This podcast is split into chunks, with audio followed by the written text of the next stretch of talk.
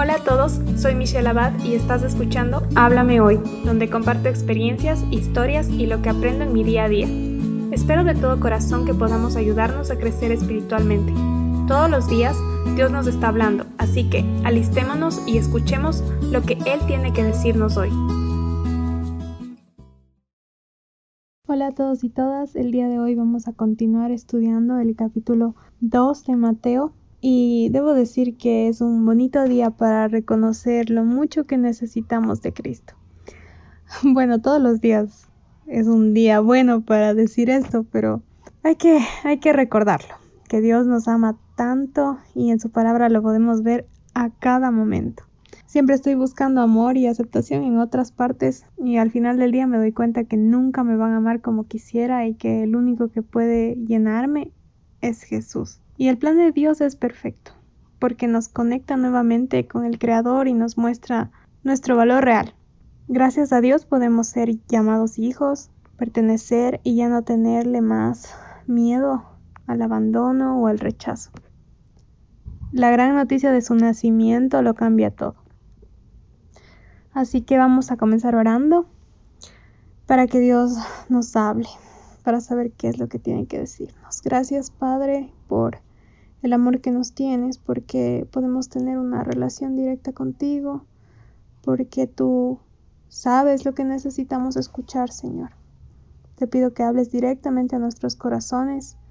Tu palabra es viva y eficaz y creemos en eso, Señor.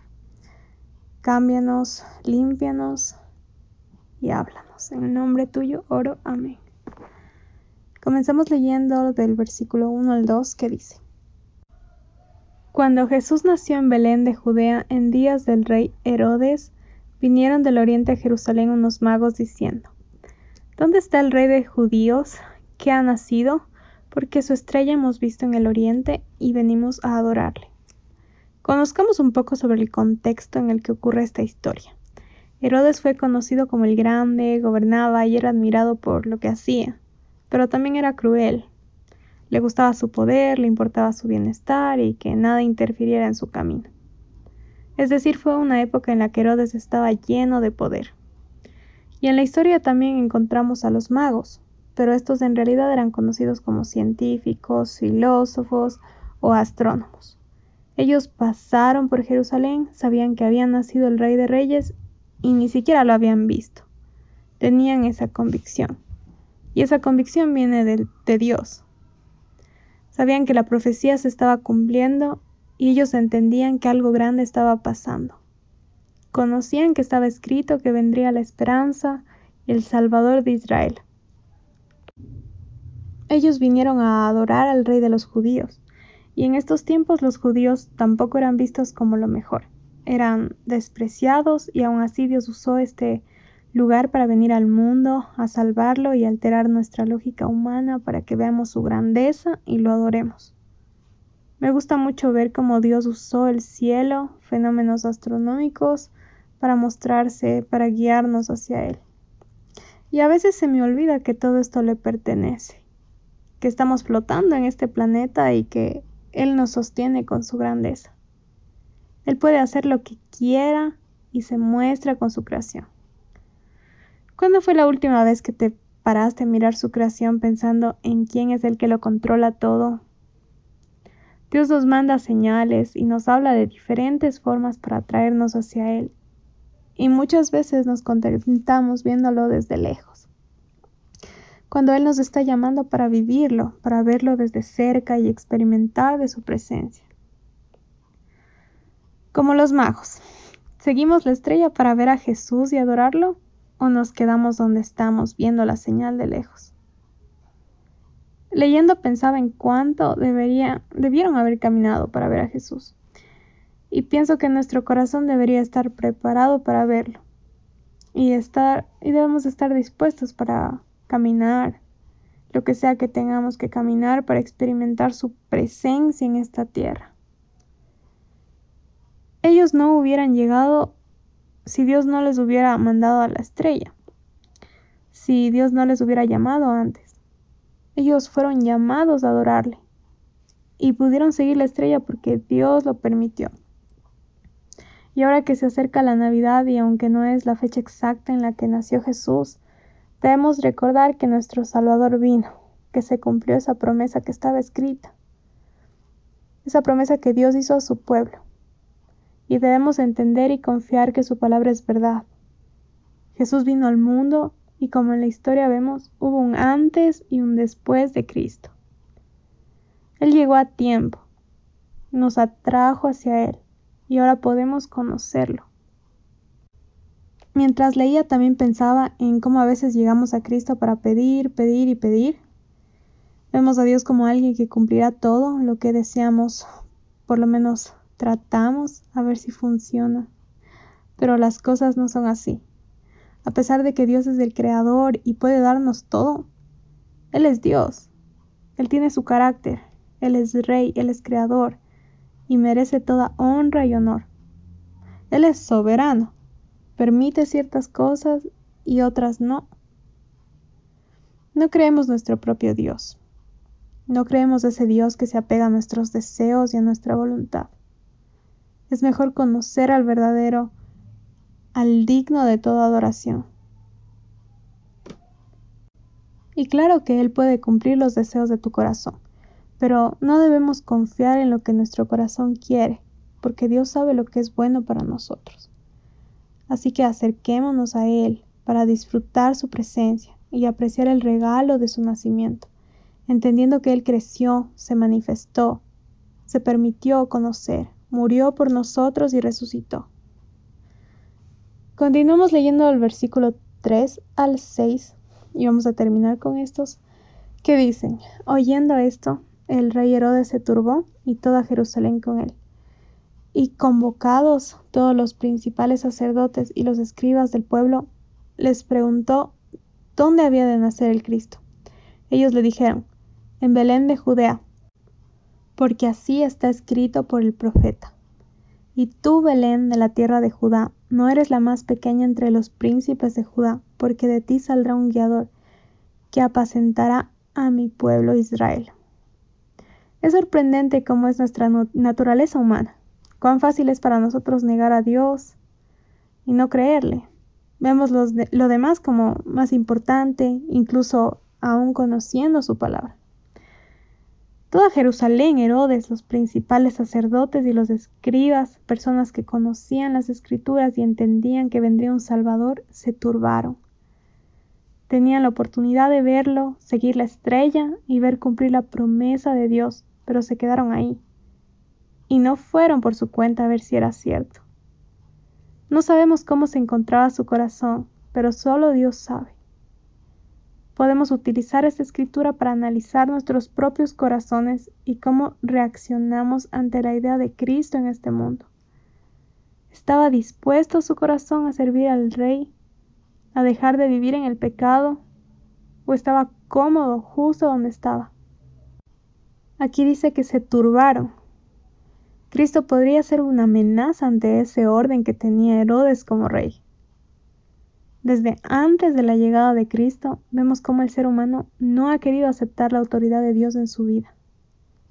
Incluso le pidieron a Dios mismo que ponga a alguien que gobierne, teniendo ya a Dios como su Señor. Queríamos ajustar las cosas y poner nuestro propio orden, porque nuestra carne quiere gobernarse a sí misma. Y para nuestra carne Jesús es una amenaza, porque Él es el Rey de Reyes. El carácter de Dios choca con nuestro corazón que tiene tanta hambre de atención y éxito y poder. ¿Cómo es que el Rey de Reyes nacería en una tierra tan pequeña como Belén? No vemos a esto como algo digno de honra, pero el carácter de Dios es diferente, porque Él ve las cosas de otra forma. Elige de lo más pequeño y menos valioso en este mundo para mostrarse en todo el mundo. Así que no subestimes lo que Dios puede hacer en el lugar en el que estás. El impacto de Dios en la vida de los que te rodean es muy grande. Lo que Dios permite en nuestra vida, en donde sea que quiera que estemos, Dios puede utilizarlo y tiene un gran valor para Él. Apreciemos y aprendamos a ver cómo Él ve las cosas. Pidamos a Dios que nos dé entendimiento para apreciar lo que permite en nuestra vida. Lo que estaba pasando era algo bueno y nosotros somos capaces de verlo como malo. La santidad de Dios nos da miedo y no la queremos. Y sin el Espíritu Santo actuando en nuestra vida es imposible ver que Cristo es el que hace toda la obra.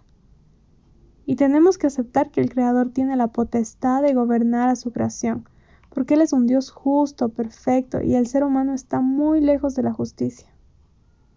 El gobierno en la tierra está corrompido por la maldad, el pecado, la avaricia. Y Jesús vino a gobernar nuestro corazón. Herodes pudo querer el servicio del pueblo para él. Y al conocer lo que estaba escrito, que Dios mandaría a Cristo para liberarlos, se asustó de que su gobierno podría terminar. Así estamos en este mundo, con temor de que nos quiten lo que tenemos, porque no entendemos el plan de Dios y su grandeza. No entendemos que esto es temporal y es vano. Y por eso nos turbamos. Y nuestra carne no quiere escuchar sobre Cristo. Y vamos a terminar con esos versículos del día de hoy para que meditemos en ellos, para entender cuán valioso es que Jesús haya venido y haya nacido y estar dispuestos a ir y adorarle y no verle desde lejos y también entender nuestra naturaleza pecaminosa, la que no quiere su autoridad. Entender que estamos mal, que nuestro corazón siempre está buscando lo malo y no ve lo bueno, no ve la justicia de Cristo. Continuamos leyendo del versículo 7 al 8 que dice, Entonces Herodes, llamando en secreto a los magos, indagó de ellos diligentemente el tiempo de la aparición de la estrella, y enviándolos a Belén dijo, Id allá y averiguad con diligencia acerca del niño, y cuando le halléis, hacedmelo saber para que yo también vaya y le adore. Cristo fue una amenaza para este mundo y lo sigue siendo. Por eso cada que alguien escucha de Jesús suele rechazar cualquier mensaje sobre quién es Él. O a veces parece que las personas quieren adorarlo cuando por dentro no aceptan en absoluto que Jesús interfiera en su vida. El pecado nos destruye, pero aún así nuestra carne sigue buscando lo que no le agrada a Dios. Y son muy fuertes estos versículos, por cómo Herodes actúa mandando a los magos a servir la señal de la estrella, averiguar sobre Jesús e informarle. Las intenciones de su corazón estaban en destruir a Jesús, y la idea de la esperanza y salvación que se podría encontrar en él. Y muchas personas dicen eso, dicen que quieren escuchar sobre Él, pero solo para ver por dónde pueden atacar, por dónde pueden verle fallas, por dónde pueden acabar con la idea de la esperanza. Porque así está el corazón, el corazón sin Cristo no está dispuesto en absoluto en conocerlo o rendir su corazón a Él. Dios sabe la intención de, del corazón y podemos vernos muy interesados. Pero nuestro corazón puede estar queriendo ver caer a Cristo por sacar provecho, provecho propio, y es por eso que encontramos a muchas personas que dicen que adoran a Dios, pero se adoran a sí mismas. E incluso hay iglesias que idolatran a su pastor, pastores que sacan dinero de las personas para manipularlas, y el mundo está rodeado de esto, y es triste, pero nos muestra nuestra naturaleza, nos muestra cuán corrompidos estamos y cómo somos capaces de corromper la verdad. Y todo para beneficio propio. Pero aquí algo, lo que estaba pasando era no el nacimiento de cualquier niño, era el Hijo de Dios, el que pondría orden a esta tierra. Y había tanto interés en este niño, mucho interés de acabar con él y también algunos querían saber qué era esa esperanza, qué era eso que Dios había prometido. Querían ver a ese niño que, que antes de ser príncipe ya había sido nombrado rey, rey de reyes. Sabían que algo grande pasaría con, con su nacimiento y, y estaba escrito. Continuamos leyendo del versículo 9 al 12 para terminar y dice, Ellos habiendo ido al rey, se fueron, y aquí la estrella que habían visto en el oriente iba delante de ellos, hasta que llegando se detuvo sobre donde estaba el niño, y al ver la estrella se regocijaron con muy grande gozo. Y al entrar en la casa vieron al niño con su madre María y postrándose lo adoraron, y abriendo sus tesoros le ofrecieron presentes, oro, incienso y mirra. Pero siendo avisados por revelación en sueños que no volviesen a Herodes, regresaron a su tierra por otro camino. La estrella les siguió. Dios usa muchas cosas para guiarnos, como ya vimos antes.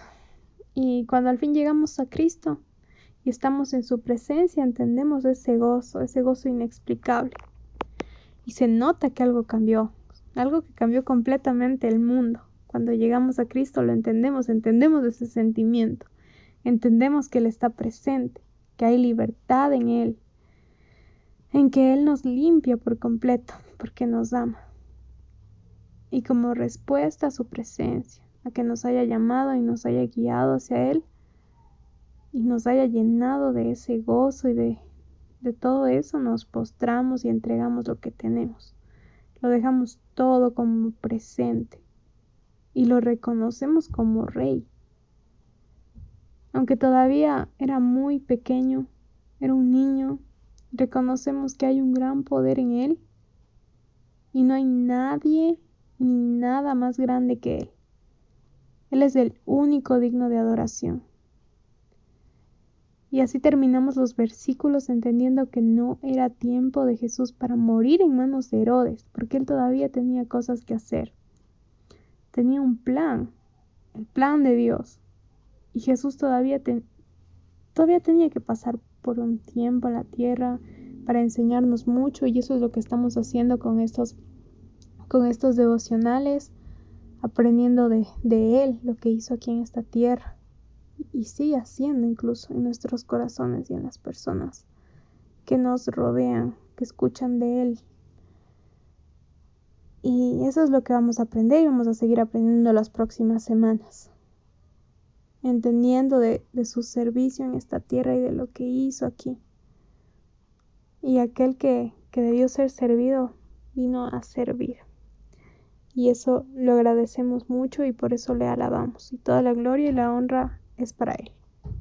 Y así terminamos y nos vemos en el próximo episodio. Gracias por escuchar el podcast de hoy. Si lo que escuchaste te ha gustado y quieres saber más, suscríbete para enterarte cuando suba un nuevo episodio. Si deseas contactarme, me puedes encontrar en Instagram como arroba michu.abad y puedes seguir los devocionales en arroba tu palabra es viva. Gracias por tu tiempo, comentarios y apoyo. Espero pronto saber de ti.